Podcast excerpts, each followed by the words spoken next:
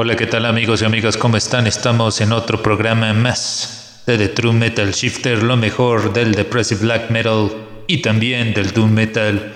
Vamos a tener nuestra sección de Doom, que está principalmente enfocada a bandas como Paracrona, Les Memoirs Fall, Moab, entre otras. Y dentro de nuestra biografía musical estaremos hablando de Mick Cordon, así que acompáñenos a través de The True Metal Shifter. Metal Shifter revoluciona en Poucas. Ahora cambia de nombre. ¡Wow! The Metal Shifter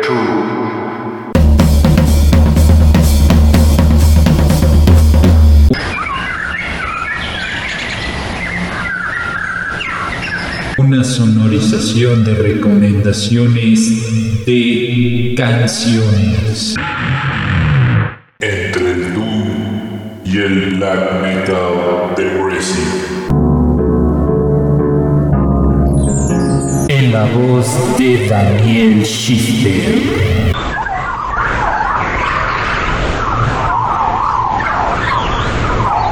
The Metal Shifter True. Más que un riff, es una recomendación.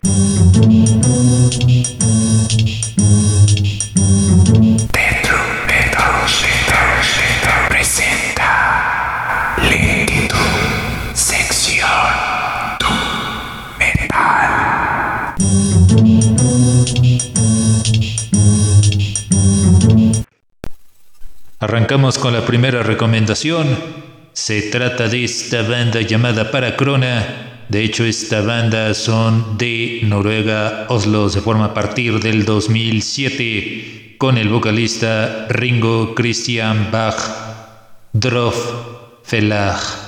Aquí les recomendamos esta eh, rola que se llama River of Pain, que es extraída de la producción Sun God.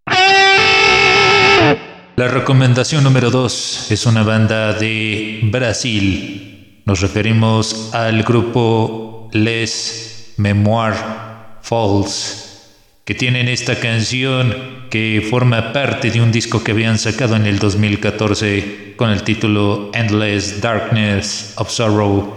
Aquí está esta pieza que se llama River of Pain. La recomendación número 3 es una banda que está bastante buena. Estamos hablando de este grupo que se llama Moaf, provenientes de Los Ángeles, California. Ellos tienen este sonido bastante psicodélico con el doom metal. Esta forma parte de una producción que habían sacado con el título Ab Obo. La rola lleva por nombre Mentioner. La recomendación número 4 se refiere a esta banda que tiene este sonido también muy psicodélico de la vieja escuela del doom metal. Estamos hablando de la banda Kong. Ellos son suecos, se forman a partir del 2004 y esta forma parte de un disco que habían sacado en el 2013 bajo el título Soul Creation. Esta rola se llama Tame Brute. Bastante recomendable. La recomendación número 5 se trata de la banda de Suma. Ellos son suecos. Se forman a partir del 2001. Habían sacado su primer demo en el 2002 con el mismo nombre. Luego grabarían un LP con el título Red Eyes, que es del 2013. Siete años más adelante graban la producción Ashes. Esta rola se desprende de esta producción con el nombre Wars on Drugs. Es el nombre de esta pieza. La recomendación número 6. Nos referimos al grupo que lleva por nombre Herder.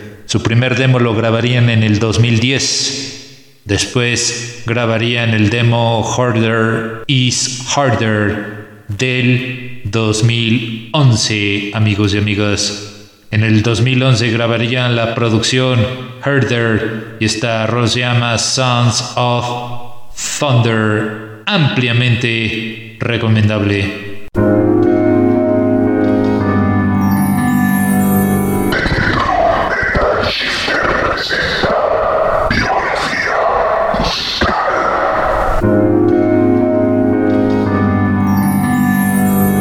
En esta biografía musical me acaba de topar con este artista que está bastante interesante.